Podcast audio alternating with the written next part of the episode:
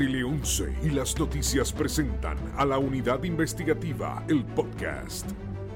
Con Martelis Jusino, Melissa Correa, Tatiana Ortiz y Arnaldo Rojas.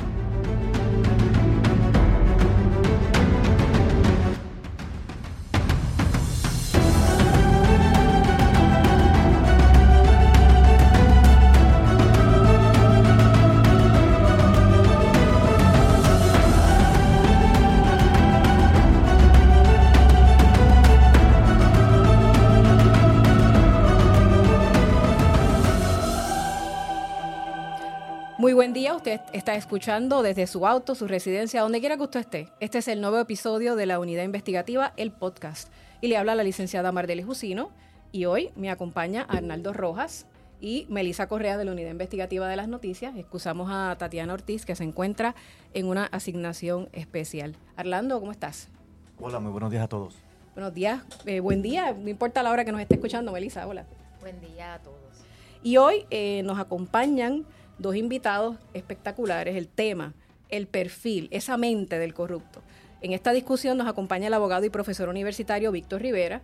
Él es uno de los autores de un estudio bien importante que se hizo junto al ex representante Víctor García San Inocencio. Es un estudio que se llama Derechos Humanos y Corrupción y que fue comisionado por la Comisión de Derechos Civiles. También está con nosotros el psiquiatra forense, el doctor José Francescini, quien es profesor y también eh, labora en la Universidad Central del Caribe. Buen día a ambos. Gracias por estar con nosotros. Buen día eh, a, a ustedes, al doctor. Un placer estar aquí. Igual, Bueno. buen día. Gracias. Bueno, desde finales del 2021 y en días recientes, particularmente tras el juicio del exalcalde de Guaynabo Ángel Pérez, el país ha visto distintos esquemas de corrupción ejecutados desde municipios, incluso también desde las campañas políticas. Y hay varios escenarios que le llamaron la atención a la unidad. Vamos a comenzar por el más reciente. Hay un encuentro que se dilucida en la Corte Federal en este juicio de Ángel Pérez, un encuentro entre el contratista Ángel eh, Oscar Santamaría y el alcalde. Irónicamente, a pasos de este canal, de donde estamos grabando este podcast, o sea, a menos yo diría de un minuto, se encuentra Oscar Santamaría y Ángel Pérez, piden café, piden chocolate, cotidianamente hablan de la política, hablan de sus vidas, hablan de otras figuras eh, del país, de la política, y a la misma vez se están pasando un sobre por debajo de la mesa, a la vista de todos. Esto es un lugar donde, ¿verdad? Seguramente habían otros comensales allí, había una mesera tomando la orden, y no hay sentido de vergüenza. ¿Por qué esto pasa? ¿Por qué las personas toman estas decisiones? ¿Por qué esto, por qué esto se sigue repitiendo? Eh, ¿De qué manera podemos analizar este, este problema social que tenemos en el país? Víctor.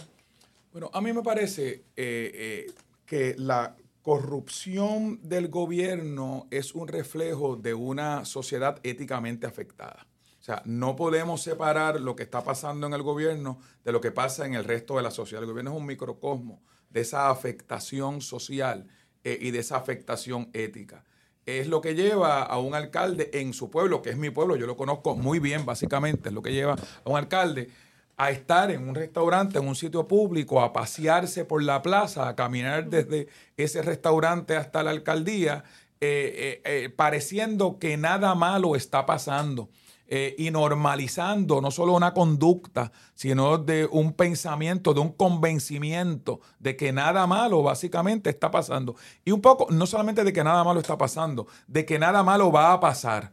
Eh, la cuestión de la impunidad, la cuestión de eh, yo puedo básicamente delinquir, pero va a ser muy difícil que esto me pase a mí, yo creo que es lo que, lo que, lo que los está afectando básicamente no solamente a alcaldes, sino a alcaldes, a legisladores, a secretarios de agencia y a funcionarios de gobierno. Es bien importante que cuando vamos a la cifra, aunque podemos tener casos de alcaldes, casos de legisladores, casos gerenciales, hay muchos funcionarios de gobierno que también están en ese tipo de conducta.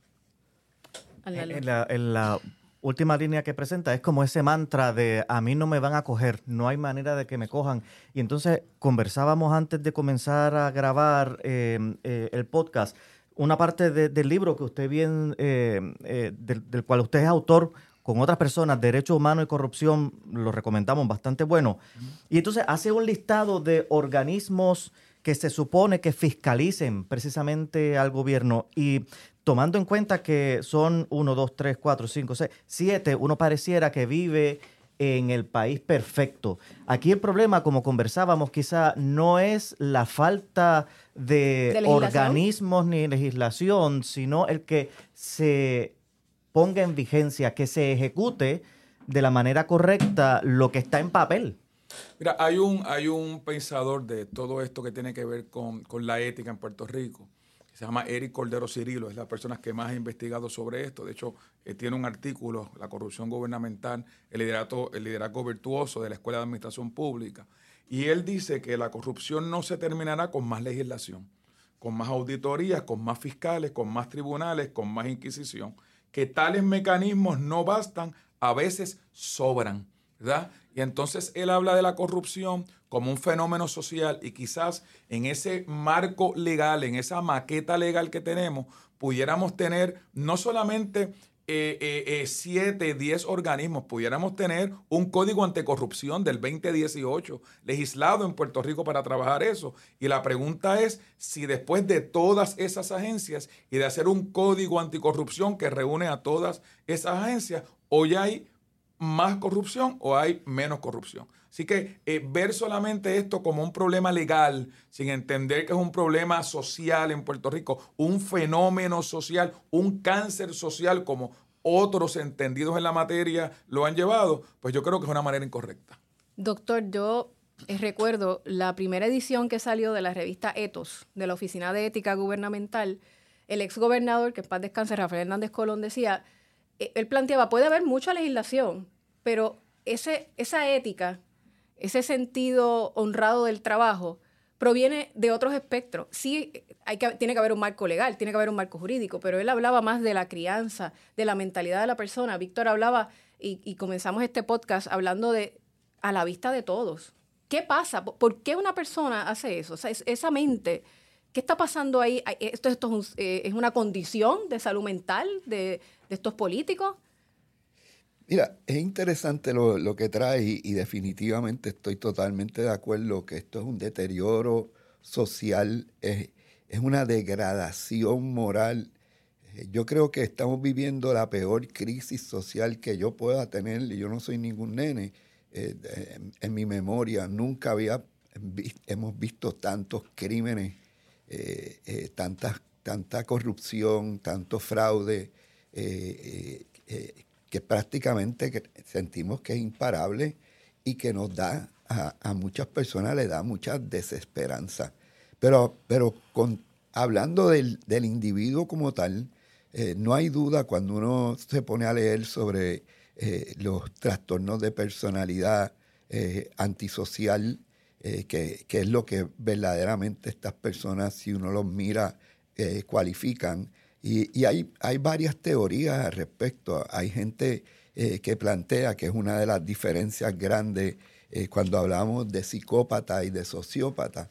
Eh, la ciencia reclama que los psicópatas en, en, gran medida tienen un componente genético, en otras palabras, nacen prácticamente con esa desviación, mientras que los sociópatas eh, tienen que ver mucho con el ambiente. Si, si, pues no es lo mismo uno criarse en un ambiente eh, saludable, funcional, eh, es que con, muy pocas limitaciones o ninguna limitación, a, a, criarte en un ambiente totalmente disfuncional, con muchas limitaciones. Pues ese ambiente sin duda va a afectar, inclusive sabemos, y se le llama la epigenética, que inclusive afecta eh, hasta, hasta los genes.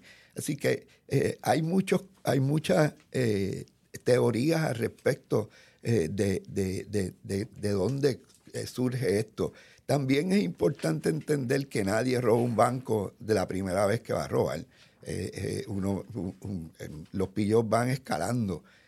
¿Sabes? Que no es eh, se llevaron un, dulce de un sitio, después se llevan... Eh, por eso es que cada vez que yo eh, antes iba mucho a, las cárceles y llegué a ir a las cárceles juveniles y muchas veces le decía, me alegro que te cogieran, eh, tú, joven todavía porque ya sabes que, lo que las consecuencias, pero si no, tú, tú vas a seguir por ahí para arriba eh, escalando. Es igual que el que, que es abusador físicamente y, puede llegar a matar.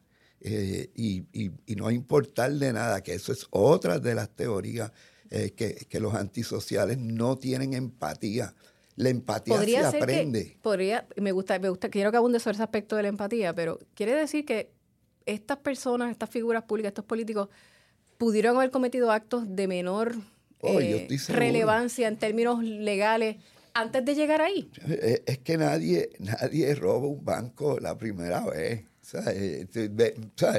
Eh, la gente empieza desde pequeño y de hecho los estudios demuestran que hasta desde los 11 años pueden haber ya problemas de conducta, pero para, tener el diagnóstico de trastorno de personalidad se espera a los 18 años, pero vemos unas conductas bien significativas en nuestros adolescentes que van derecho a, cometer actos de, criminales y actos de violencia.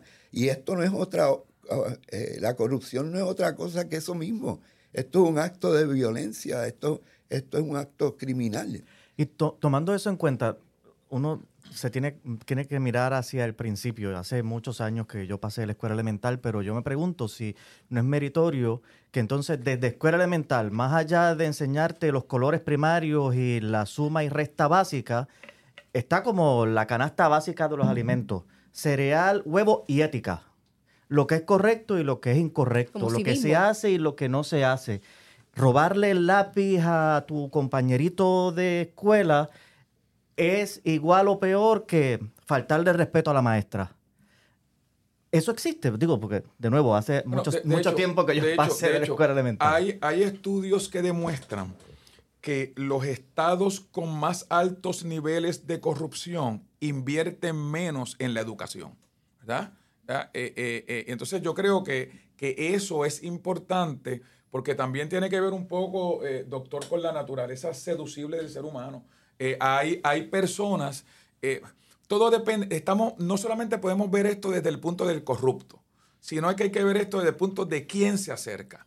Quién se acerca también es una persona que tiene una infraestructura inteligente que sabe a quién se acerca, a quién accesa, a quién hace el acercamiento. Por eso es que hay alcaldes, hay alcaldes, hay secretarios, hay secretarios, ¿verdad? En ese sentido, los que aceptan y los que no aceptan ese tipo de cosas. Eh, y sí puede haber gente que a menor grado haya delinquido, haya hecho cosas anteriormente hasta llegar a más alto grado. Bueno, en la medida en que uno hace algo y no te cogen en un momento, la persona eh, eh, eh, va tomando, va cogiendo una confianza como tal, ¿verdad? Y entonces, pues, eso lo convierte. Digo, aquí hay personas, aquí vamos, vamos a ver, y lo, y lo podemos decir, aunque no estamos hablando de casos específicos.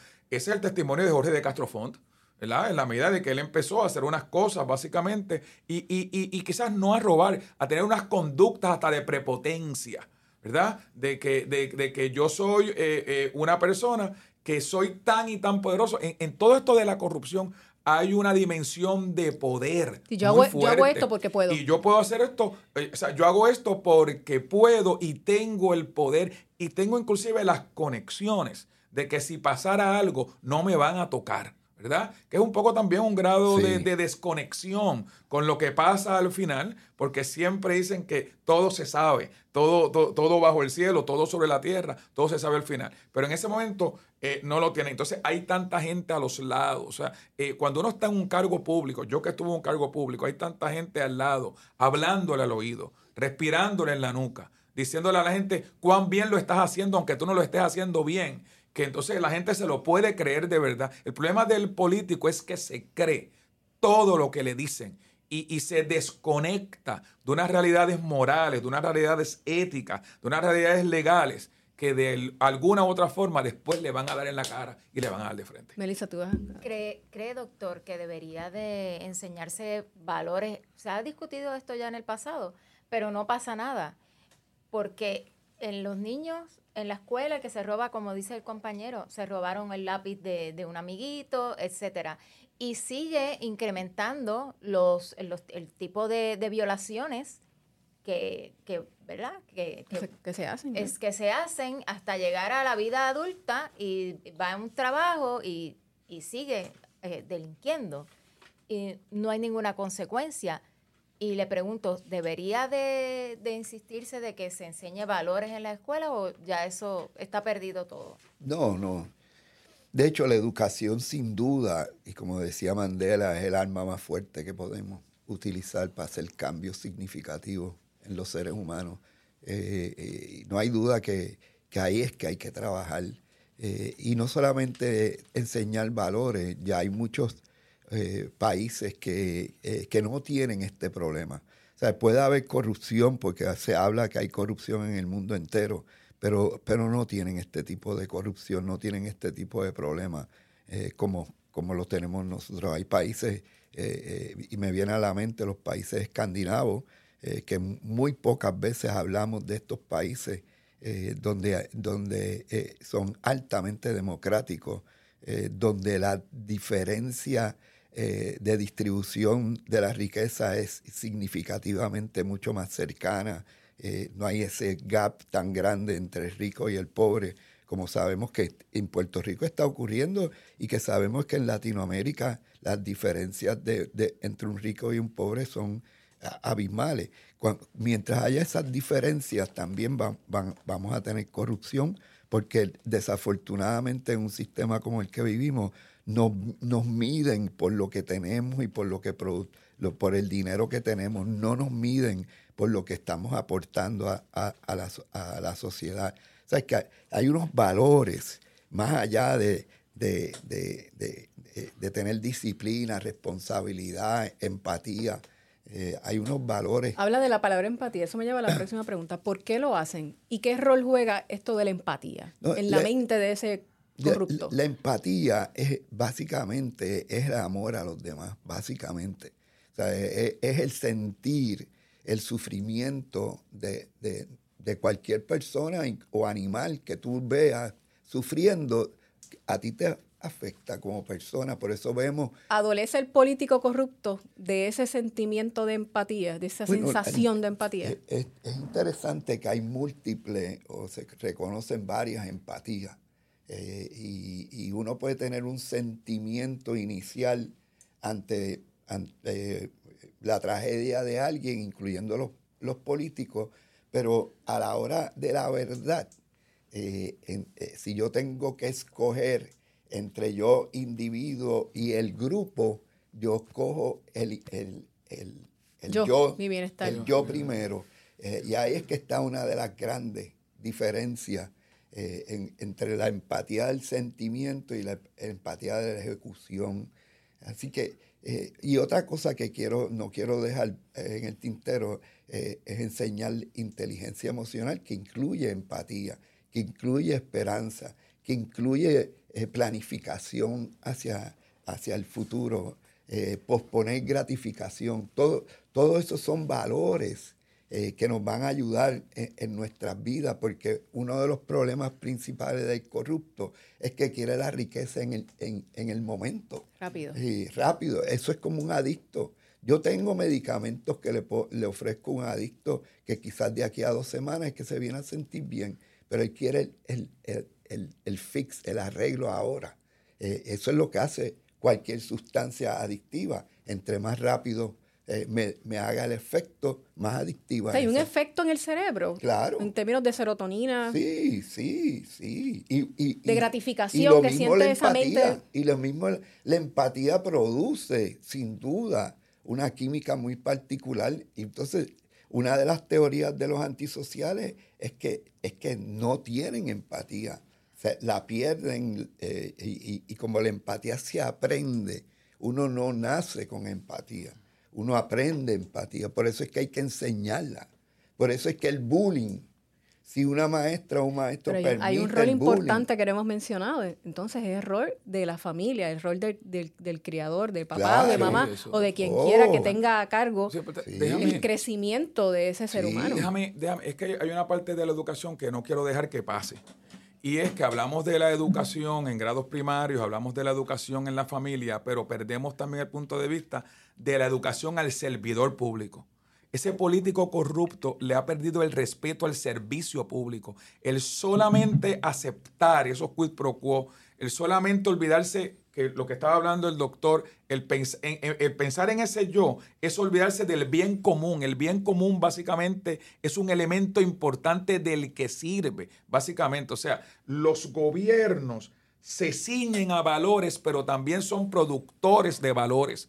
Y los gobiernos también de alguna u otra forma tienen que ayudar al desarrollo de sus servidores públicos en un ambiente ético. Y yo creo que los gobiernos han perdido eso. Y yo creo que...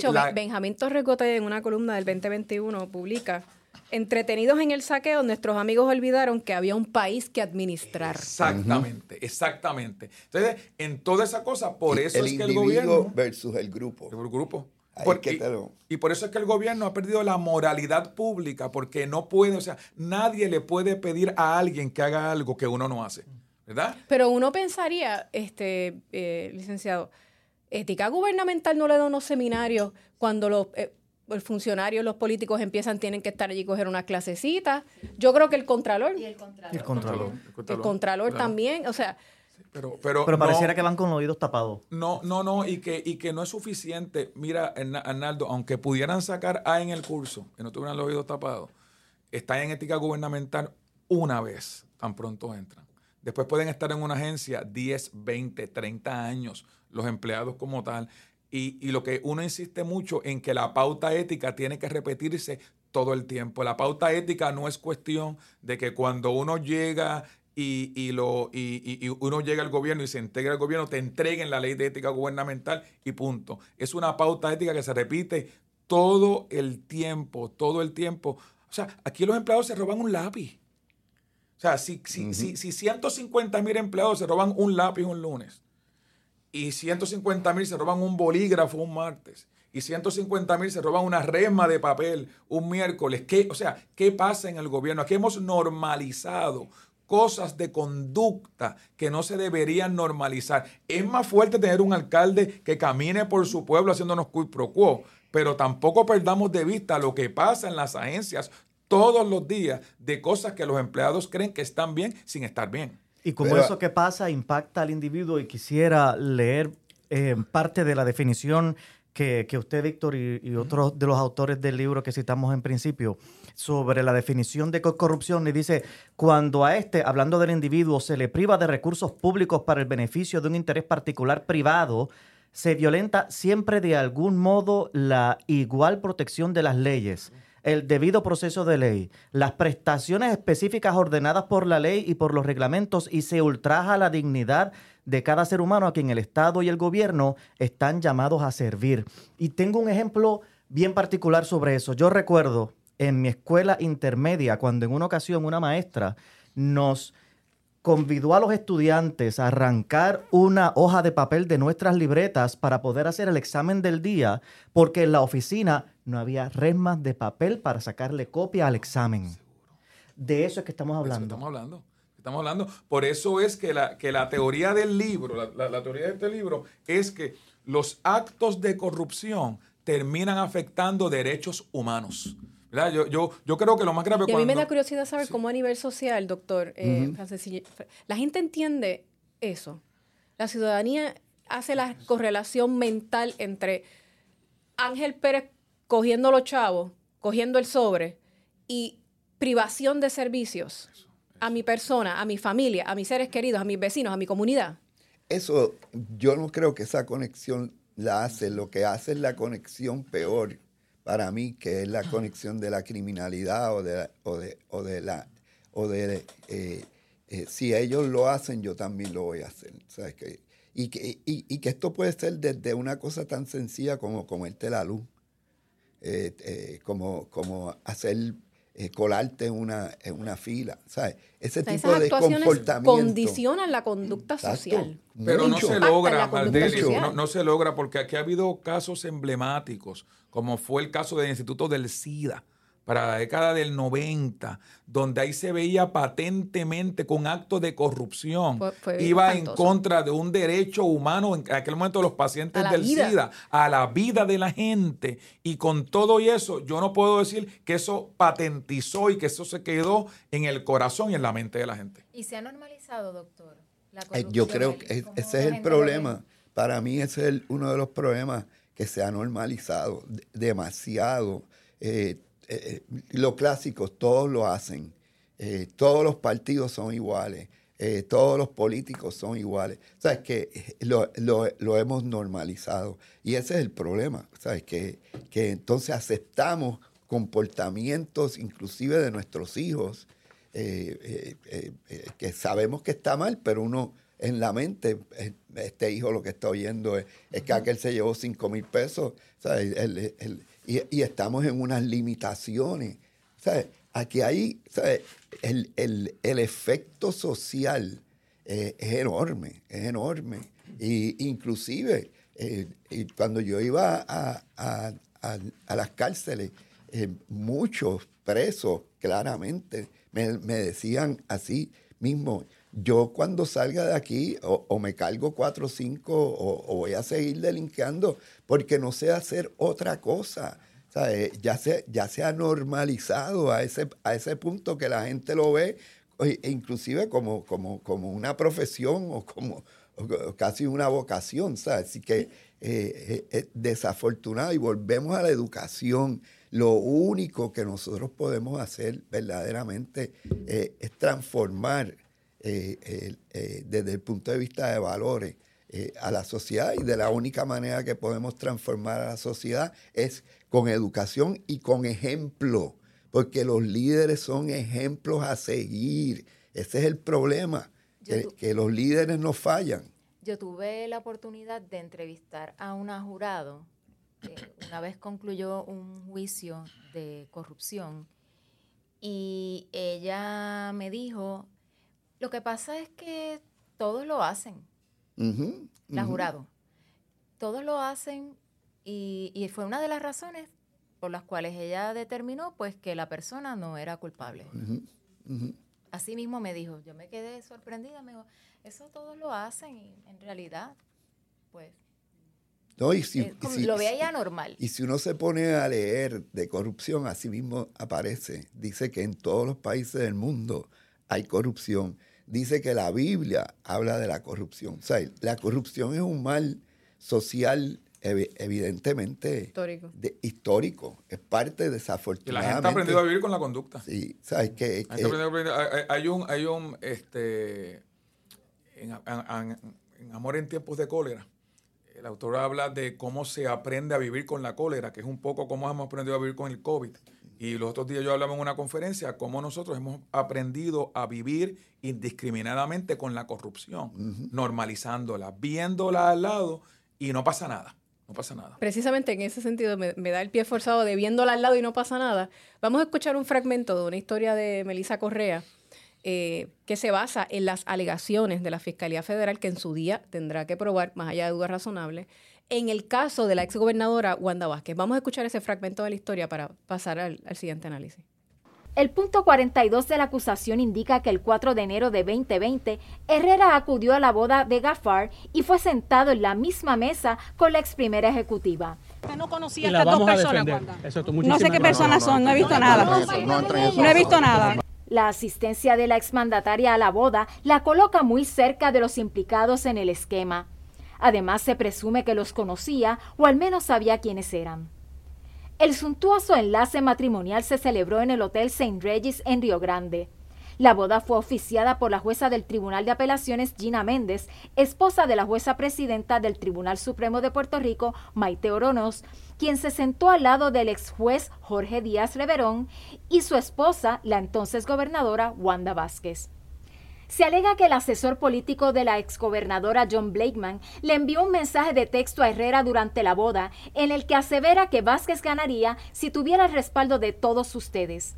Acto seguido, Herrera le contestó, lo tienen. En esta mesa ella tiene dos multimillonarios. Más tarde escribió Herrera, pero tiene que resolver lo de Osif. Para las noticias, Melissa Correa. básicamente tenemos una boda. La boda de estas dos personas, ¿verdad?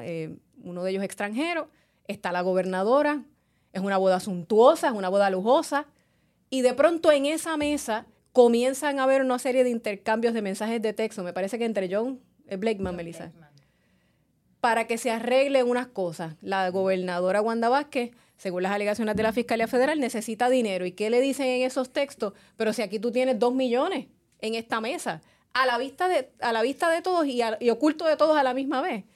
Eh, es el mismo fenómeno. O sea, estamos en una boda suntuosa y, en, y ahí, ahí está la semilla de la corrupción en esa mesa. pero, pero, lo, pero lo que pasa es que ahí también hay otras cosas eh, que hay que analizar. Eh, un gobernador de Puerto Rico no se sienta en una mesa sin saber con quién se está sentando, para comenzar, ¿verdad?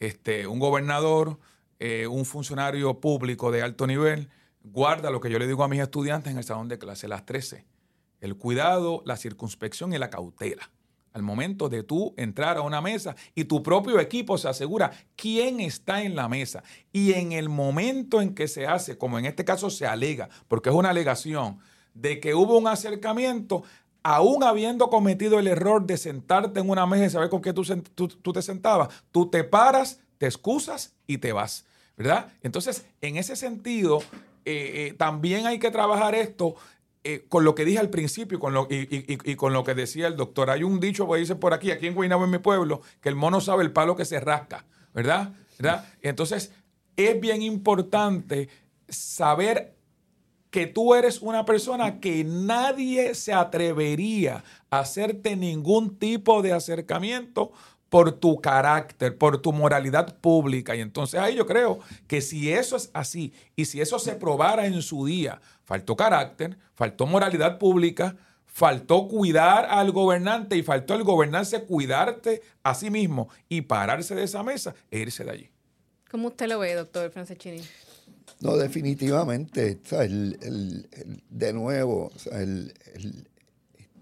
el carácter, como está hablando eh, el licenciado, eh, que es parte de nuestra personalidad que se va formando a través del tiempo.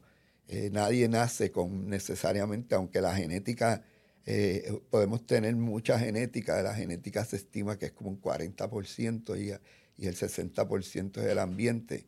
Así que de nuevo, ese ambiente va formando a, esa, a ese carácter, a esa personalidad con, con y eso es, eso es lo significativo de los antisociales, que se manifiestan desde bien temprano en la inmensa mayoría de los casos, aunque los sociópatas, que ahorita estábamos hablando que tienen más, un componente más genético, eh, se habla de que, de que, de que es, más tarde que demuestran eh, eh, sus caracteres antisociales. el sociópata es mucho más planificador.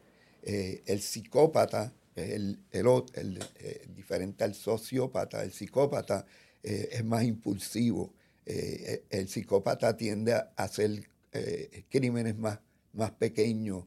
es el que predomina significativamente en las cárceles, porque es el que cogen. hay muchos corruptos que no cogen nunca. ahorita el, licenciado decía que siempre se va a salvar la verdad al final será en el cielo o en otro lado, porque aquí hay mucha gente. Eh, yo he tenido pacientes eh, ya viejos con, mucha paranoia y cuando entro en esa paranoia, porque estoy paranoico ahora a esta altura, ah, porque yo hice esto, esto y esto. Y, me lo dicen obviamente con, con la confianza de que yo no lo voy a poder divulgar. Aparte que ya 25 o 30 años después. que, que, hay mucha gente que, no los cogen y que hacen cosas que saben que están mal. O sea, la, la inmensa mayoría de la gente, son muy, muy pocos, los estudios demuestran que solamente es el 1% de todos los casos o menos eh, que verdaderamente no saben que hicieron mal.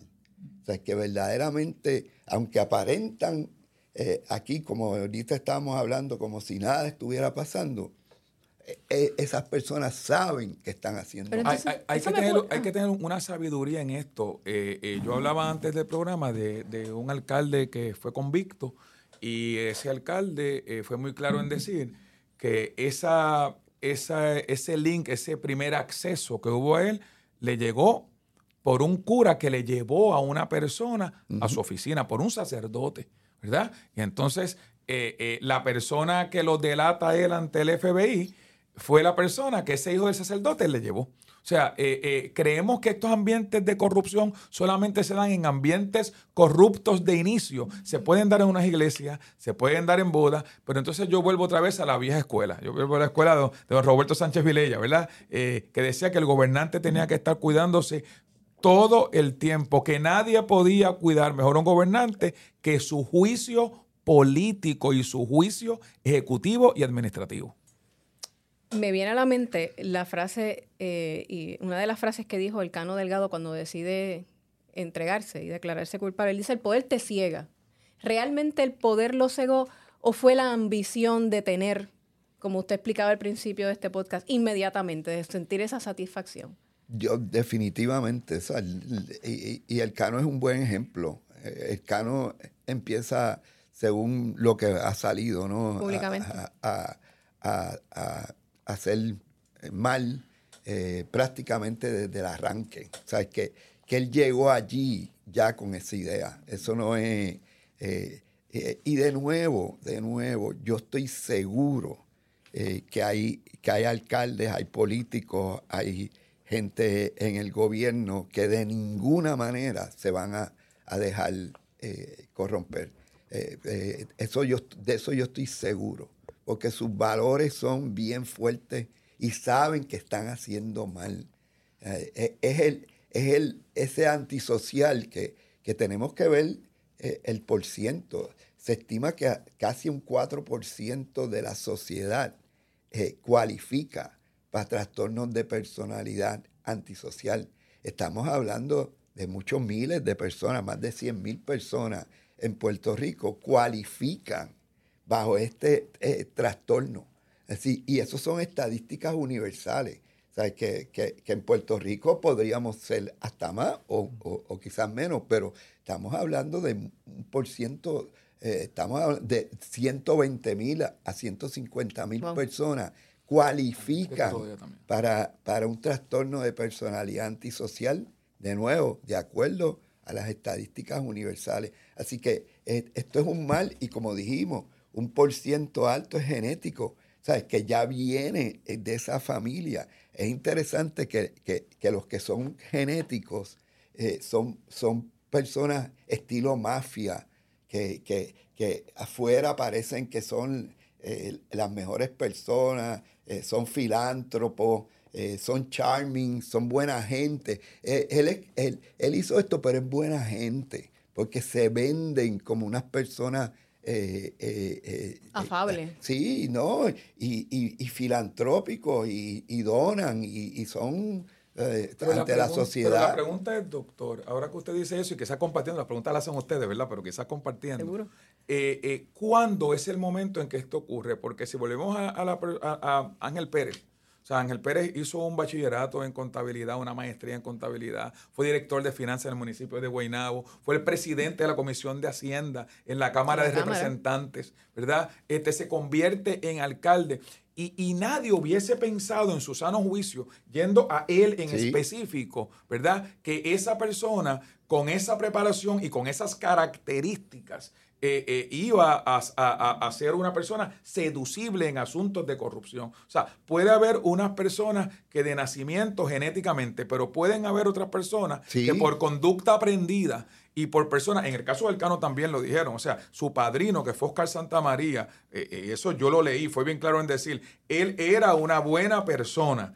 ¿verdad? Sin embargo, nos empezamos a acercar unas personas, que se incluyó él mismo, y obviamente él cambia por un deseo de tener. O sea, eh, eh, eh, hay una conducta aprendida y hay una, una, una, una, cosa que es genética. ¿Cómo uno trabaja eso también? No, obviamente el ambiente, como dije antes, tiene mucho más influencia ya sobre la genética. todos, todos tenemos genética, todos tenemos algún que otro comportamiento que si nos, nos fijamos de nuestros padres, si ustedes se fijan, eh, el, niño casi camina igual que el papá. Cuando uno los ve de espalda, el, niño casi camina eh, y hay un debate si, si, es, si eso es genético o es aprendido. Así que hay, un, hay mucho ahí entre medio. Pero, pero eh, volviendo al caso de, de, Guainabo, nadie se lo imaginaba. Ese es el, ese es el clásico sociópata que, verdaderamente es charming, que, que inclusive da confianza eh, y, que cuando lo cogen es, nos, nos sorprende a todos. Ah, eso, es bien, eh, ese, ese, es el más peligroso, por eso es que, eh, como dije, el, el, el, psicópata típicamente termina en la cárcel, el sociópata es el que estilo mafia, todos sabemos que detrás de la, del, narcotráfico hay unos millonarios o, unos tipos, los famosos bichotes grandes, que, yo estoy seguro, que yo estoy seguro que el FBI, la misma policía, tiene que saber más o menos quién, quiénes son esos. Pero esos son intocables, eso es parte del sistema, esa es la mafia, eh, ese es el, corrupto eh, mayor, le podemos llamar. Que, que, entonces, estos nenes porque son nenes, eh, están jugando a la corrupción. Y, ahí, es que, ahí es que los cogen eh, porque, porque, porque no están tan preparados eh, como, como está la mafia, que es una organización ya. Pero ante todo lo que se, se ha discutido, uno se pregunta todavía, ¿qué hacemos? En el mensaje de situación del país esta semana, el gobernador dijo que él sigue en pie de lucha en contra de la corrupción, no presentó propuestas específicas de cómo atajar el problema llamó a la legislatura a hacerlo, pero irónicamente allí mismo en la legislatura hay propuestas, por ejemplo, del Contralor Electoral que están durmiendo el sueño de los justos con relación al financiamiento de campañas políticas, que fue precisamente el tema principal en los casos con relación al señor Oscar Santamaría, a sus socios también de JR Asfal. Entonces uno se pregunta, pues, pues ¿qué hacer? Y, hay propuestas de la Oficina de Ética Gubernamental que también han pedido más garras hay propuestas también para que las contrataciones de recogido de basura vayan a subasta hace meses y no ha pasado nada. Pero no hay voluntad. Están las propuestas, pero mira, no hay, hace, hace, hace, Quiero pasar, antes de pasar al último, al último ejemplo, tenía una, porque Hernaldo habla de qué podemos hacer. Yo le pregunto al doctor Franceschini, eh, y acá uno verla pensando en voz alta, y si los partidos políticos tienen unos comités que escogen o que supuestamente filtran esos candidatos, ¿hay algún tipo de análisis forense que se le pueda hacer para uno, ¿verdad?, tener el historial de estas personas y incluir ese análisis en esa selección? ¿Eso podría ser de ayuda? Bueno, hay, uno, hay unos exámenes de personalidad este, que uno eh, eh, eh, se han validado, especialmente en Estados Unidos, muy poco todavía para Puerto Rico. entiendo que que se está trabajando en eso para Puerto Rico, donde uno puede detectar si la persona está mintiendo.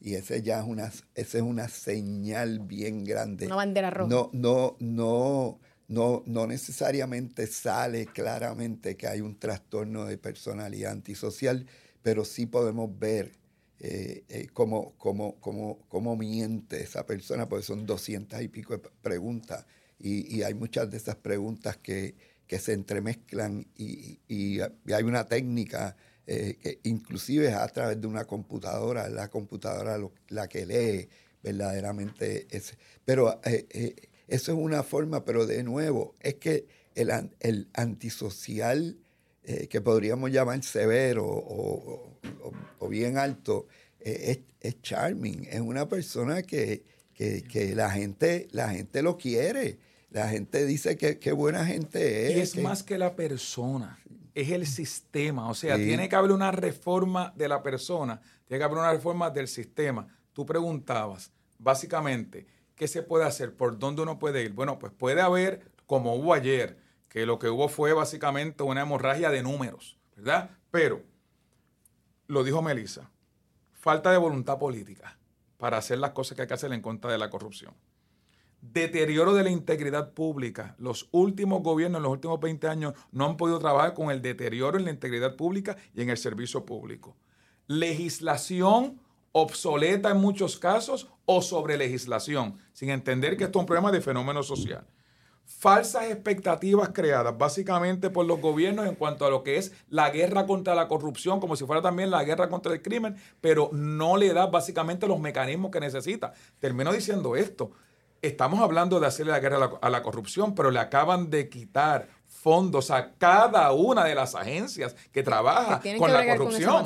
pues entonces, eh, eh, en donde ponemos las palabras, hay que, poner también el presupuesto para poder trabajar. Pero yo creo... contestando a los remedios, a lo que podemos hacer, volvemos a la educación eh, de valores y de ética y de inteligencia emocional hay que enseñar el amor a la patria y el amor al trabajo. Hay que enseñar, vuelvo y lo repito, eso se aprende. eso, no se, da, eso no se da orgánicamente, eso, no, se, da, por osmosis. No. De hecho, aquí, eh, honestamente, eh, el amor a la patria es cuando nos damos cuatro palos y nos sale el, el, el, boricua para afuera. Este, cuando, cuando hay eh, eh, juegos de pelota, ¿sabes? El amor a la patria se aprende, pero tú no puedes eh, enseñar amor a la patria cuando verdaderamente no, no estás enseñando nuestra verdadera historia. Recientemente estaba viendo un, un, un especial en otro canal sobre, sobre los negros en Puerto Rico ¿sabes? Donde hay tanto prejuicio todavía a estas alturas. Eh, y, es claro el prejuicio. Así que tenemos que enseñar, romper con esos prejuicios. El prejuicio se, se aprende. igual que se aprende, se desaprende. El nadie nace con prejuicio. Otra, de los, otra de los remedios es, sin duda los castigos severos eh, y, no, y no la impunidad ni, ni, ni, ni, el, ni el amiguismo que existe en Puerto Rico, donde claramente cogen a un joven robando y lo meten seis o ocho años, o con un tabaco de marihuana le meten hasta cinco años preso. Entonces me están diciendo que la corrupción de este alcalde se habla de dos a cinco años de cárcel. ¿Dónde estamos? ¿Sabes? Que, que hay una diferencia en justicia brutal y eso hay que arreglarlo. Queremos discutir un ejemplo de eso en, breve, pero antes de eso, brevemente, eh, licenciado, en este libro, eh, del cual he hecho referencia ya como tres veces, Derecho Humano y Corrupción, ustedes, un panel que fueron los autores de este libro, hacen toda una serie de propuestas, varias, por no decir muchas, y yo quiero saber, esto fue publicado en el 2011. Déjame decirte, no, esto fue publicado para el 2014, para el 2015. y la pregunta, licenciado, es ¿cuántas de estas propuestas han visto la luz? Nosotros le entregamos a los candidatos a la gobernación para 2016 en el 2015 esto. Nosotros le entregamos a todos los alcaldes este libro, que fue un informe comisionado por la Comisión de Derechos Civiles. No fue solamente Víctor García Inocencio, no fui yo. Aquí el licenciado Irán Morales, que fue director de ética, eh, fue parte de este esfuerzo. Y el licenciado Pedro Toledo Dávila, que eh, eh, lamentablemente murió antes de que saliera, se les entregaron. Y aquí hubo una mención tímida sobre las recomendaciones. Aquí hay 214 recomendaciones para trabajar en este libro, para hacer esto. Se entrevistaron a exgobernadores. Fue la primera vez que el FBI, Carlos Cases, fue a la Comisión de Derechos Civiles. Nunca el FBI había ido en 50 años a la Comisión de Derechos Civiles. Se entrevistaron secretarios de justicia, se, se entrevistó el presidente del Tribunal Supremo, ¿verdad? Se entrevistaron profesores, criminólogos, todo este tipo de cosas. Y esto, lo más que yo puedo decir, es que el único que ha presentado algunas medidas como esto cuando fue legislador fue el representante Manuel Natal. Nadie, ni presidente del Senado, ni presidente de la Cámara, aquí hubo alcaldes en los cuales Víctor García y yo nos brindamos a ir gratis a sus municipios, gratis, porque no podíamos cobrar por esto, porque esto es, un informe ya de, una oficina pública. Y nos dieron las gracias, tomaron el libro. Aquí hubo un candidato a la gobernación que cuando salió de su comité político, de haber perdido la elección, dejó el libro en la biblioteca que había en su oficina, allí en el partido. ¿Ok? Sí. Así que eh, eh, básicamente cuando Melissa habló de voluntad política, puede haber cualquier cosa, puede haber educación, puede haber cuanto, pero si no era voluntad política. además de este libro, aquí hubo un muy buen libro que escribió el periodista Antonio Quiñones Calderón sobre la corrupción, ¿verdad? Este, aquí hubo otro libro más escrito y no ha habido una mirada a esa referencia, a esas recomendaciones y al análisis que se hace tanto sobre la ética como la corrupción. Precisamente tenemos un tercer ejemplo. En días recientes, el exalcalde de Aguas Buenas, Luis Arroyo Chiques, colocó un estatus en Facebook, en, la, esta red social, luego de cumplir siete años, eh, perdón, perdón, siete, meses. de mm, cárcel. Él fue excarcelado por un protocolo que no vamos a entrar aquí, que tiene que ver con el COVID, y, termina de extinguir su condena fuera de prisión. Pero eh, llama la atención eh, ese estatus que él coloca en la red social, lo voy a leer. Eh, de hecho fue el primero de marzo que lo puso. En la vida he enfrentado retos y obstáculos que he vencido buscando dentro de mí la valentía que hace falta para vencerlos de un solo salto. Hoy regreso a casa con un caudal de nuevas experiencias, con espíritu renovado y convencido que los caminos difíciles conducen a destinos hermosos. Gracias a los que me han acompañado durante los pasados meses. Espero muy pronto poder abrazarlos. Pero yo creo que a este mensaje es meritorio darle contexto. Y yo creo que la compañera Melissa un poco nos lleve a lo que fue el caso, porque este fue el caso en el que él básicamente se agenció una pensión a base de corrupción. Exacto. Bueno, según Oscar Santamaría, en el testimonio del caso del alcalde de Guaynabo, a raíz de este funcionario fue el que le dice, ah, bueno, pero yo lo que pasa es que yo quiero eh, tanto dinero por tantas casas que se recojan la basura. Y que Oscar era, un dólar, ¿verdad? Era un dólar. Una cuota. Ajá. Y entonces ahí Oscar Santamaría es que como que, según él, que comienza como que, espérate, que esto para yo obtener este los contratos tengo que estar el modus operandi. Y fue a raíz, ¿verdad? De este exfuncionario. De este un dólar por cada casa que, que eh, era el equivalente a 10 mil dólares mensuales. Entonces cumple siete meses, sale. ¿Y cuáles son las respuestas de la gente? Claro que eso fue lo que nos saltó a nosotros a la vista. Por supuesto que supongo que quizá él, siendo el propietario de esta cuenta, pudo haber eliminado los comentarios negativos. los comentarios, claro. Sin embargo, pues sale a la luz, o nos llama la atención, que en cerca de 400 comentarios, básicamente eh, la gente lo que le da es un abrazo de bienvenida. Qué bueno que estás en casa. Oré mucho por ti. Eh, saludos, un abrazo, bendiciones, un abrazo. O sea, no hay reproches, no hay un espero que hayas aprendido la lección, no hay un... Eh, un sentido, una conciencia de... de rechazo a lo que hiciste. Vuelvo al, al principio. no desliguemos este caso de lo que es una realidad social. Aquí el, aquí el, experto en la conducta es él, pero no lo desliguemos. Aquí hubo una actriz de televisión que fue acusada, ¿verdad? Este, y más que acusada, fue convicta por haberle dado muerte a su marido, por, por haber sido la autora intelectual. Y una gran parte del país celebró cuando a esa persona le indultaron. O sea, este, parecerían ser comportamientos que se dan no solamente en estos casos de corrupción, sino en otros casos en específico. Aquí hemos tenido cantantes, figuras públicas que han estado también y cuando han salido le han hecho homenajes, ¿verdad? Este, eh, eh, entonces también nos habla un poco también, no solamente de la figura del que delinque, sino de, de, de las respuestas sociales a todos esas realidades que se dan en el país y que cualquier otra persona podría, pudiera decir, esta persona acaba de salir, lo menos que debió de hacer fue haber hecho alusión a que está fuera y si se sabía, se sabía por otra persona que no fuera por él. Pero la persona fue a las redes sociales y lo colocó en las redes sociales. Doctor.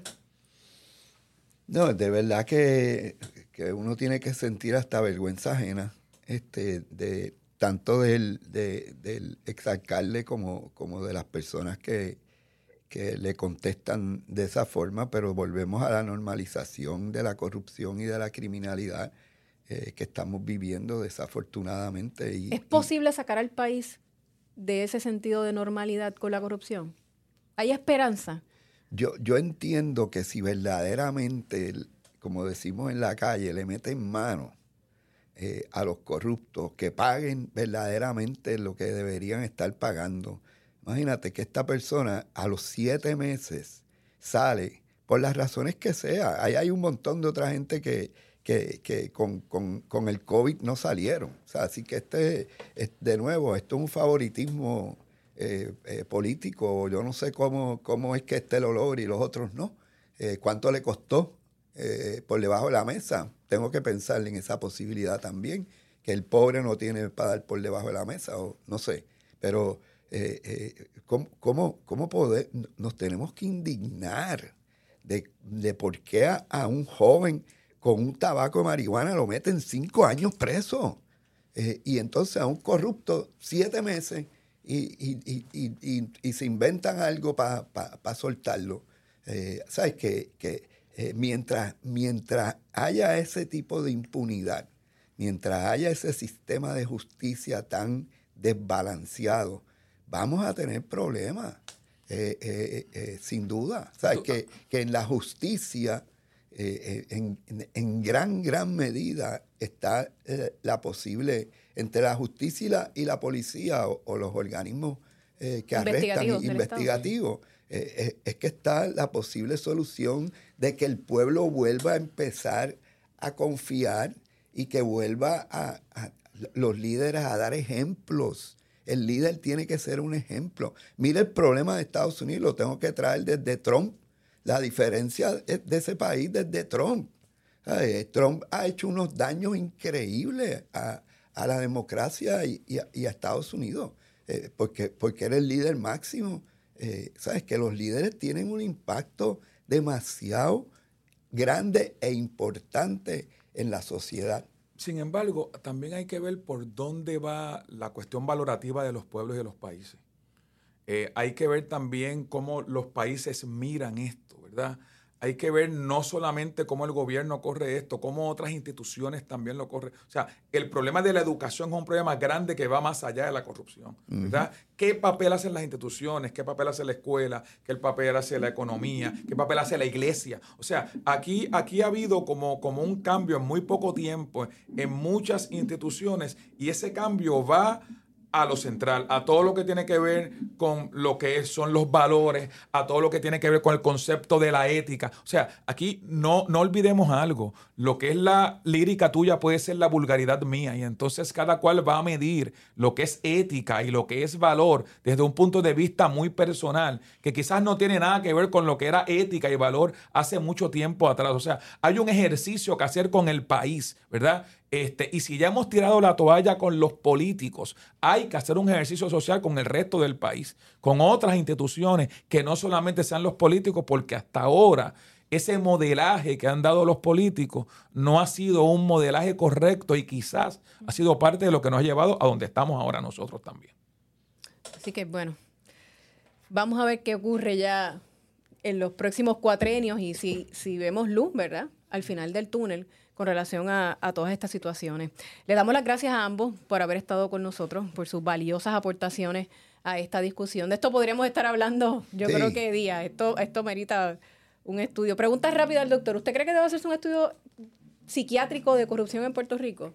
Yo creo que desde la perspectiva del impacto que tiene en la salud mental de, de todos, porque incluido a los propios políticos. los políticos les afecta sin duda eh, eh, todo esto, y especialmente a, los, a los verdaderos políticos honestos, que, estoy seguro que tenemos un montón, eh, les tiene que afectar. Y, y, no hay duda, y, vuelvo, yo creo que sí, contestando tu pregunta de hacer algún tipo de estudio, pero volvemos a insistir en lo que vamos a educar. ¿Sabes? Que educación es una palabra sumamente amplia eh, y ya estamos en otras épocas eh, de, solamente aprender eh, matemáticas, inglés, español, lo que sea, historia. Es mucho más que eso. Es, mucho más que eso y, y, tenemos que lograr eso en Puerto Rico teniendo los recursos que hay en la educación. ¿sabes? Que, que ese, es un, ese otro departamento ahí, que eso ahí, eso es, sálvese quien pueda. ¿sabes? Estoy seguro que eso, es otro cuarto de hora. Si lo, si lo, si lo investigan bien, hay, hay, problemas serios. Así que Tenemos taller eh, mientras, mientras tengamos ese, esos problemas, el país no, no progresa. Y, y esto es un problema de país. Gracias a ambos por haber estado con nosotros. Gracias a ustedes por invitarnos. Hasta aquí este espacio de la unidad investigativa, el podcast. Será hasta la próxima. Acabas de escuchar la unidad investigativa de las noticias Tele 11. No olvides seguirnos en nuestras redes sociales y en tu plataforma de podcast preferida.